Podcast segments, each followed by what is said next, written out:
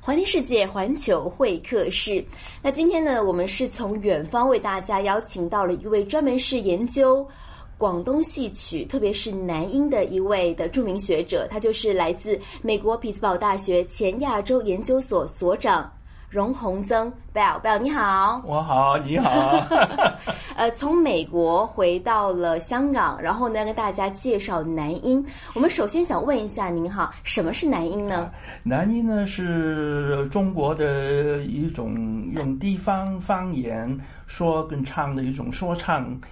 音乐，嗯啊，呃，是用广东话说跟唱。这种其实说唱音乐在全国很多地方都有了，是啊、用各种的方言，但是南音呢是用广东话来说来唱，就唱许多呃民间的故事啊，呃呃传说啊，呃历史啊，是吧所以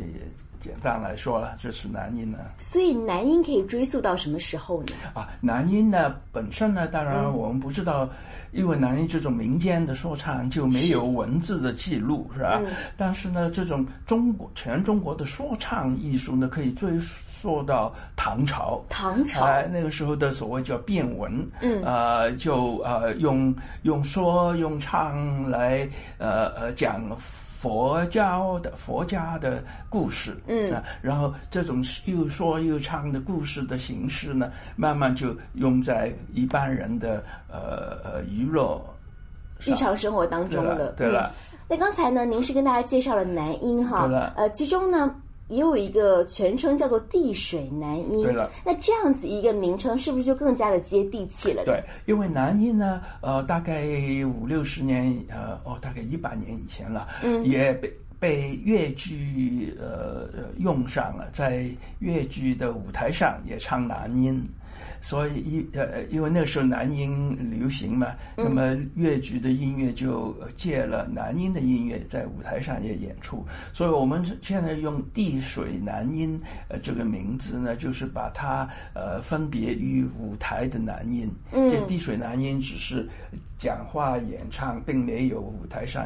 呃表演的。哦，所以就是更加的生活化。对啦，个人生活啊。嗯呃，地水南音呢，其实很多时候呢都是由盲眼的艺人所对呀演唱啊。对了，呃，然后呢，在二十世纪初的时候呢，地水南音在香港非常的流行是，主要的表演场所就像您说的，非常的生活化、市井化，有在茶楼啊、妓院啊。到了六七十年代呢，电台、电视呢也开始流行去对了呃播放这样的一个表现形式。对了，在你们香港电台啦，嗯在六呃五五年到七零年，是十五年，嗯就请了这位杜焕呃师傅演唱了十五年，哇，哎、所以刚才呢，阿贝老师跟我们说到了今天我们要谈的重点，就是杜焕对了这样一位的呃，这个地水男音的演唱者，他是一位也是一位盲眼的艺术家，是这样子。想问一下，您为什么会认识杜焕 呢？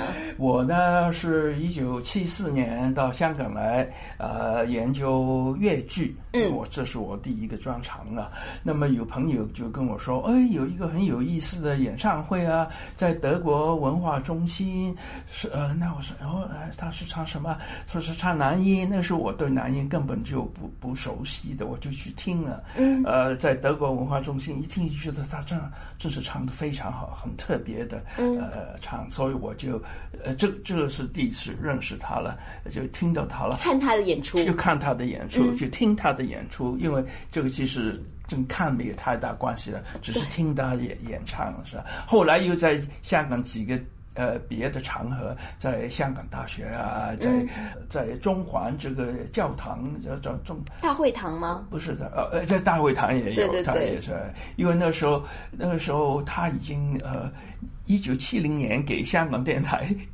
也呃呃解雇了以后呢，他就生活成问题了，他就去街上街边上唱，街头上唱。那么那个时候呢，就有其实有一个德国的呃呃呃人叫。 Helge Berger，嗯，他就发觉发现了这个杜华，就请他在德国文化中心查，最后才引起了香港其他的人的兴趣，再去关注他哦，对对，再去关注他。那我也是在那里听到他，就就觉得应该录音了。所以他是呃，杜焕，他是在香港，那个时候你不认识他，你是在不认识他德国第一次第一见到次听到他。在德国文化中心哇，在湾仔那个时候啊，对。明白了。呃，想问一下，杜焕他的这个男音的表现形式是哪里打动了您呢？啊、因为有有好几个啦，一个就是他的，呃呃，演唱这个旋律，就是他的表演的非常动人，嗯，然后他的他当然呃这男音是又说又唱，那么他说的方面呢，也是呃讲广东话讲的很地道，这个很感动人的。我其实我自己不是广东人啊，嗯但是我就就听得出他的这个呃讲故事是很感动人，就音乐方面、语言方面都很值得呃保留。嗯，杜焕其实是广州人吧？好像不是广州不人，是广州。他是在广州的乡下，呃，附近叫呃是是肇庆吗？肇庆，对，他是肇庆的，肇庆旁边的一个小村，呃，生的。那么，然后他在呃四五岁的时候就。呃，到了广州，因为他那时候已经蒙呃瞎了眼，他的母、呃父母亲就把他送了给一个瞎瞎子算命的人，就是瞎子算命的人就把把他带到广州，哦所以他在广州流落了大概哦五六七年，呃差不多靠十年吧。然后他发觉他这个瞎子师傅是骗人的，他其实什么都不懂的。哦那他就呃离开了这个师傅。但是然他后也很勇敢，他是因啊为，他只有五六岁，而且他你双目瞎子对了，双目失明，他能够明就是啊辨是非。就是了，明白了，你讲的很对了，明是非。那很聪明，他小孩子的时候，然后就偶然就碰到一个唱男音的师傅，他就跟了这个男音师傅，这个男音师傅就教他怎么唱男音，是不是？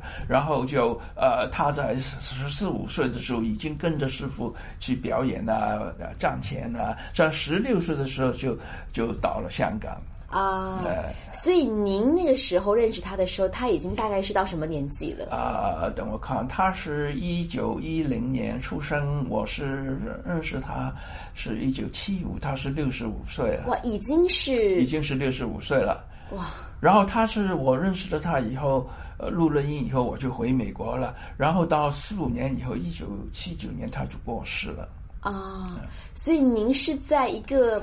我觉得算是一个蛮重要的时刻认识了他。哎，我运气好了，刚好那个时候认识他。对了，嗯，我过几年以后就没机会了，他就是啊已经不唱了。好，那刚才我们聊到说呢，您认识了杜焕之后，你了解他的生平之后对，你就决定为他录音了。对了是为什么会有这种冲动，或者说这不是冲动，这是您考虑了很久的一个举措？哎，我是觉得，第一，当然觉得它这个南音是一种很重要的中国的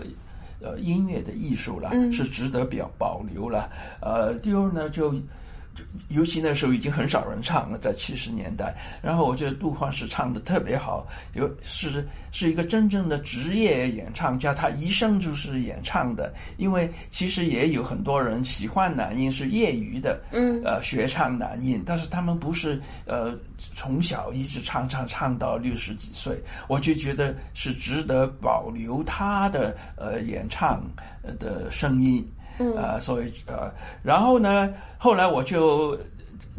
把他找他录音是在一个茶楼里边录的，呃，对，因为您刚才提到说地水南音要对了接地气，要市井化的话呢，就要在一个我们日常对啊会生活的地方。对啦，因为我在德国文化中心去听他南听他唱，这个听众都是有的是外国人，有的是很很年轻的学生，去去学德文的学生。 我觉得他们，我猜想他们呃十有九都不懂南音，从来都没听过的。那我就感觉杜华呢，一定心里有很悲伤，因为他唱的歌都没有人嗯赏识他的、啊。但我所以我就觉得。呃，他一定会，如果知道有人听得懂他的话呢，一定唱得特别好。如果没有人听得懂他，他就会随便唱。对，反正你也不懂嘛，唱我不懂啊，表他演就随便好唱了。唱唱就好了。嗯所以我就一定要找一个地方是有人听得懂他的，嗯，呃，唱的去录音，让他在那个地方唱。所以你是选择了在一个茶馆上面为他录音。是啊，那个个时候。茶馆是很市井的还是怎对啊么样？了，这个茶馆是叫富龙茶楼。那个时候呢，我找了很多茶楼啊，这是差不多其中是唯一的茶楼呢。还有一个很特别的习惯，就是呃茶客会把他们的鸟笼带到呃茶楼里边去，哇挂在窗上，然后这个鸟就会叫啊。然后他一唱的这个鸟更加呃唱 也此唱起得彼厉害伏了，所以这这种的习惯呢，是一种比较古老的习惯，在香港七呃六七七十年代已经没什么人这样子做，带个带这个鸟到茶楼里面去，嗯嗯绝大部分的茶楼都也没有呃这这种的习习惯，嗯，所以我觉得啊，这个茶楼里边的呃茶客大概是比较传统一些的呃人会听得懂南音，嗯，所以我是这样子猜想，就把它放在这个茶楼里边唱。当时您邀请为他录音的时候，他是一口就答应了吗？哎，他一口就答应了，因为他那个时候很穷嘛，根本吃饭也有问题嘛，那么我就有钱给他嘛，他当然啦，他所以您当时是金主了。呃，呃，对对了，对了，对了，对了，其实就像他别的雇主才请他去唱，那当然高兴唱了，他可以过生活了嗯，明白。那去到茶楼的时候，您是给他录了哪一首的曲子呢？啊，很多首，一共是录了四十几个小时，有。四十几个小时呃， 一共三个半月，然后呢，每每个礼拜二、四、六在茶楼里边吃午饭的时候，就请他在那边录。然后我就还很正式的，那个时候他开始的时候，我就在茶楼大门口有一张大招牌说，现在特邀了一位滴水男音演唱家叫杜华，每星每二、四、六在这里唱一小时。嗯呃，然后这个茶楼的老板就，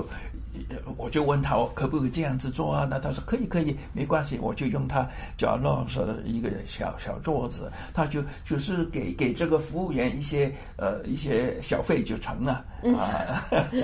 所以所以就这样子安排，一共呃录了三个半月，大概四十几首曲，其中有一些曲子呢就是很有名的曲子，像呃《霸王别姬》啊，哇呃，刻图秋恨啊，南少一啊，这些是喜欢南音的人都都知道的。嗯，想问一下，他当时在茶楼演唱的时候，您说那一个茶馆是比较的传统的，对啊，那些茶客喜欢听吗？喜欢呢、啊我就是这点，我就觉得我选对的地方，因为就就听到这个，就是看到这些茶客都是很聚精会神的听神的听他，然后呢，每到休息的时候，因为是唱一个一个小时嘛，那三十分钟之后就有大概十分钟、十五分钟的休息时间，那个时候是呢，这些有些茶客呢就会走下来跟他聊天，你说说啊，你是怎么唱的好啊，你认不认识还是很谁啊呀、开心的吧嗯对对啦，对了对，但是我觉得他也很高兴，就是有听众会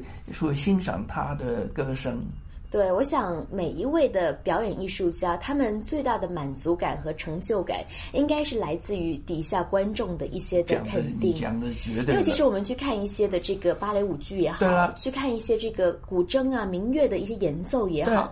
呃，为什么他们谢幕的时候是谢了一次？回回场之后再要出来，对我觉得他们的付出、他们的旋转、他们的汗水，在那一刻才是得到完全的释放。对了，你讲的很对，就是这嗯个。所以我觉得在这个茶楼里面，呃，杜欢唱的特别好，所以就其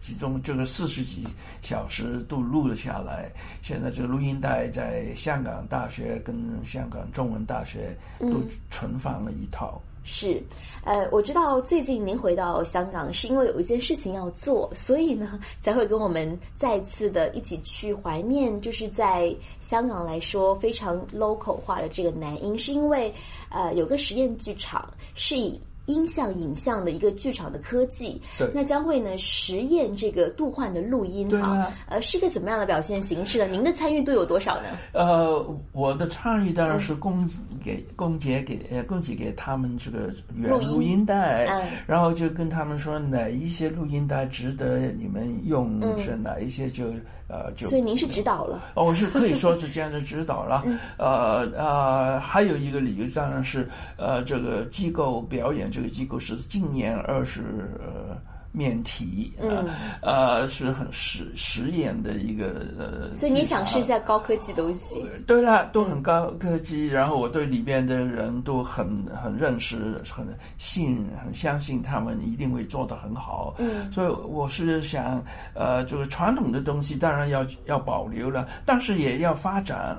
都是因为将来看是要有新的东西加入去，我觉得今年做呢是最适合的，去去发掘一些新的做法。活化它了。对啦，嗯，想问一下，这一次，因为您说其实您录了很多很长时间嘛，对啦，呃，二四六都在录，录了四对啦个多小时，三个对三个啦多小时，四个小时。那这一次的这个呃演出，当然不可能是四个小时都对啦展现出对来啦对啦。您挑选了什么唱段是呢？，我就挑选了其中他有一段是唱了他自己的生一生，嗯他唱了他怎么在肇庆生出来啊，什么又碰碰到骗子啊，然后又。呃到了香港又演唱，在妓院里面唱啊什么什么的，他唱自己的一生，我觉得唱的非常好，尤其是他一共唱了六个小时啊，他他把他一生都都都很详细的、很生动的唱出来，我觉得这是很难得的。就是因为民间的艺人，他又没上过学过学，又不能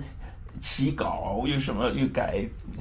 改动，那一唱就唱出来，就是尤其是唱自己唱民间艺人的一生，就是。文献上面我们绝对绝少有这种的资料，所以就很有历史的价值，也很有呃艺术文学上的价值。明白了，是一个让我们再次去感受到南音的非常好的机会，而且运用了现代科技的一些结合。其实呢，我曾经翻查您做的一些的 research，一些文献的资料，您说，呃，您会被杜焕的人生他的那种态度所敬佩哈，对啦是什么样的态度呢？尤其是他唱自己的余生，因为他唱传统的像《霸王别姬》啊这些，都是唱别人都唱的，嗯他他这自己要唱自己，他就把自己的呃心内心的感受啊，在人生的哲理啊都唱出来，就是他提一点了，他呃提一其中一点了，他就、他一生是很悲惨的啊，是非非非非常的，但是呢，他还是很乐观，他总是就是有一种对人生就有一个很很很正面的看法，总是觉得呃，虽然自己的生命那么。可可怜，但是呢，希望大家别都不要像他这样子，一定要有一个快乐的人生，就要天下打太平，不要打仗。嗯，我觉得这个就是呃这其中一点了，他讲的是非常好。嗯，所以我觉得这样的一个心态是放在任何一个年代都是需要的，绝对嗯因为他当时出生的那个年代，可能还是有一些的战争，当然了，一些的是啊不稳定我们不知太道啦平对啦，嗯，对啦呃，，现在我们到了二零一八年了，对了呃，算是一个比较好的环境底对下，了我觉得还是对了会有些人每天工作的时候会会遇到一些不快乐、不开心，每个人都会有，都会有但是我们应该要以一种比较乐观的态度去面对我们的对人啦生。对了，对了，对了， OK，那今天是非常感谢来自美国匹兹堡大学前亚洲研究所所长荣宏曾阿贝尔跟我们一起分享了他做的一些的资料，他做的一些搜集，非常感谢您，呃，在那个时候把握住机会，为我们记录下了属于香港的滴水男婴。今天非常感谢您。